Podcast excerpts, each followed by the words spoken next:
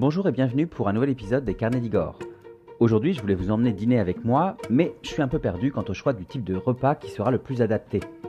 Est-ce qu'il vaut mieux un dîner servi à la française, à la russe ou encore à l'anglaise ou à l'américaine?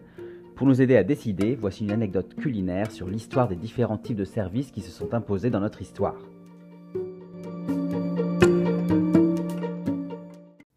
Buffet, à l'assiette ou directement au plat, lorsque l'on reçoit de nos jours, vous le savez, les déjeuners et dîners peuvent prendre différentes formes selon l'occasion et nos envies du moment.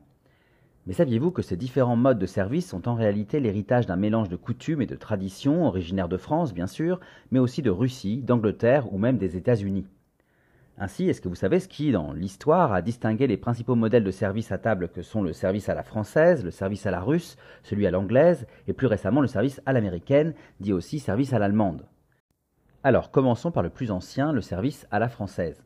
Si le terme n'apparaît qu'au XVIIe siècle, on estime qu'il a été le principal modèle pour les repas de réception depuis le Moyen Âge jusqu'à la fin du XIXe siècle. Le principe est simple, ou en tout cas paraît simple. Le repas s'organise en différents services ou séquences pour lesquels plusieurs plats sont prévus. Pour chaque service, l'ensemble des plats est disposé simultanément sur la table et chaque convive est amené à se servir directement selon ses envies, composant ainsi sa propre assiette. Notez qu'à la cour ou dans les riches maisons, un serveur pouvait assister les invités et leur servir les mets de leur choix. Concernant les boissons et les verres, ils ne sont pas encore sur la table comme aujourd'hui, mais présentés sur une desserte et souvent disposés dans un rafraîchissoir pour les garder à bonne température. Alors il faut savoir qu'au XVIe siècle, un repas à la française pouvait proposer jusqu'à 9 services. Cependant, au XVIIe, on n'en dénombre plus que 3 à 5, alors que la cour de Louis XIV va codifier les règles des repas et imposer un cérémonial rigoureux au dîner et au souper français. C'est à cette époque, par exemple, qu'on va inverser l'ordre de certains services. Alors qu'auparavant les potages suivaient les entrées, désormais ils vont les précéder ou les accompagner. De la même façon, les fruits que l'on dégustait alors euh, au début du repas vont être maintenant proposés avec ou après les desserts. Comme je vous le disais, pour chacun des services, plusieurs plats sont donc prévus, l'idée étant de proposer un large choix aux invités, mais aussi et surtout d'exposer sa richesse via une profusion de mets. En règle générale, voici comment s'organisait le service à la française. Au premier service, on trouvait les entrées, les hors-d'œuvre et les potages. Au deuxième service, les viandes, les poissons et les plats en sauce. Au troisième service, les rôtis et les salades. Au quatrième service, les légumes, les tourtes, les fromages et autres mets salés chauds. Et enfin, si vous avez encore de la place, au cinquième service, on va proposer les desserts, les fruits, les glaces ou les compotes. Alors bien entendu, la présentation simultanée des plats d'une même séquence impose une organisation très minutieuse, une organisation qui est souvent répétée au préalable en cuisine.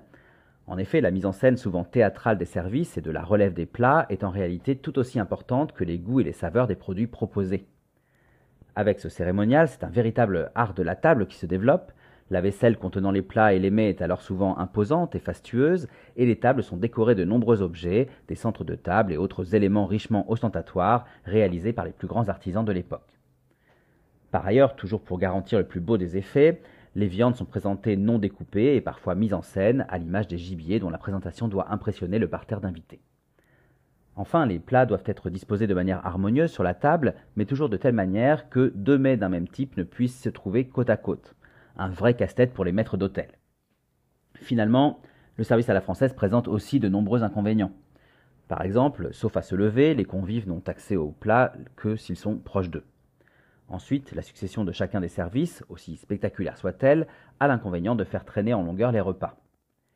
Et puis, bien que les plats euh, sont présentés sous cloche, ou comme on le dit alors, à couvert, ce qui donnera l'expression dresser le couvert, eh bien, malgré ces cloches ou ces couverts qui servent à préserver la chaleur, en réalité, on va souvent manger tiède, voire froid.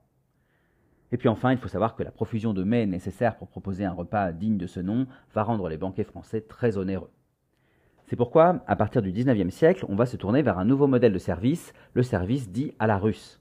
Il aurait été importé par l'ambassadeur de Russie en France, le prince Alexandre Kourakine. En effet, si le service à la française était la règle jusqu'alors en Russie, pour des raisons pratiques et de gain de temps, ce dernier va proposer les premiers services à la russe dès 1810. Alors, quelles sont les spécificités du service à la russe? Eh bien déjà, ici, les plats sont bien moins nombreux et le menu, le menu est unique pour l'ensemble des invités. Les mets sont toujours présentés dans un ordre précis, mais ils sont surtout mangés chauds puisque leur nombre limité le permet.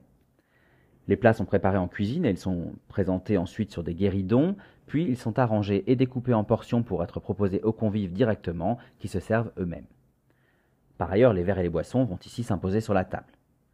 Alors, l'inconvénient de ce service à la russe reste le nombre important de serveurs nécessaires pour servir à chaque guéridon. On compte un guéridon en gros pour deux invités. Et finalement, si le service à la française reste le plus spectaculaire, au XIXe siècle, on va souvent proposer un mix, un service demi-russe, c'est-à-dire que les plats froids, les entrées et les desserts vont être servis à la française, tandis que les plats chauds seront servis à la russe. En réalité, on va surtout choisir le service à la russe pour les dîners intimes et le service à la française pour les repas de fête. Alors, une variante de ce service à la russe va se développer également à cette époque, c'est le service dit à l'anglaise. Ici, les plats sont toujours préparés en cuisine, mais ils y sont aussi prédécoupés et divisés en portions avant d'être présentés en salle par un domestique placé à gauche du convive. Ce dernier, le convive, se sert ensuite lui-même les mets et morceaux qui lui plaisent. Avec ce type de service, l'ensemble des couverts et des assiettes qui correspondent à chaque plat est déjà disposé sur la table, contrairement au service à la française ou à la russe, où les couverts et assiettes étaient débarrassés et remplacés à chaque service.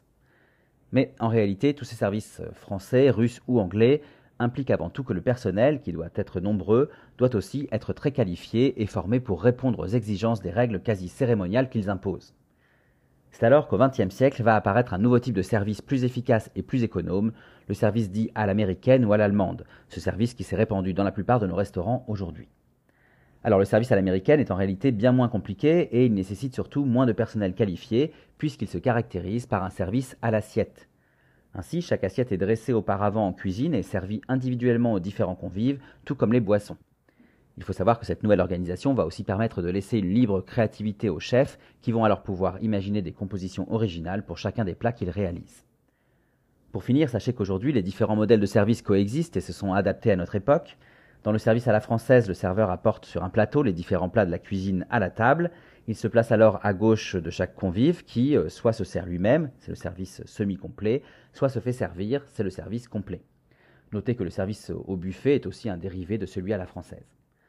En ce qui concerne le service à la russe actuel, les plats sont disposés sur la table ou présentés sur des chariots par le serveur, ce serveur qui va euh, soit laisser les convives se servir soi-même, eux-mêmes, pardon, soit garnir directement leur assiette.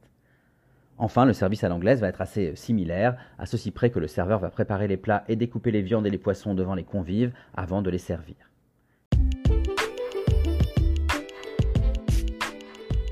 Voilà, j'espère que cette anecdote vous a plu et qu'elle vous aura peut-être ouvert l'appétit. Quoi qu'il en soit, je vous remercie pour votre écoute et je vous invite à visiter mon blog lescarnedigore.fr pour retrouver l'article illustré concernant cette anecdote, mais aussi les visites de mes lieux historiques et culturels favoris à travers les articles et les podcasts dédiés. Enfin, vous pouvez aussi me suivre sur Facebook, Instagram, TikTok et YouTube pour retrouver toutes mes actualités en photo et en vidéo. Et je vous dis bien sûr à très bientôt pour d'autres aventures, d'autres anecdotes et d'autres visites.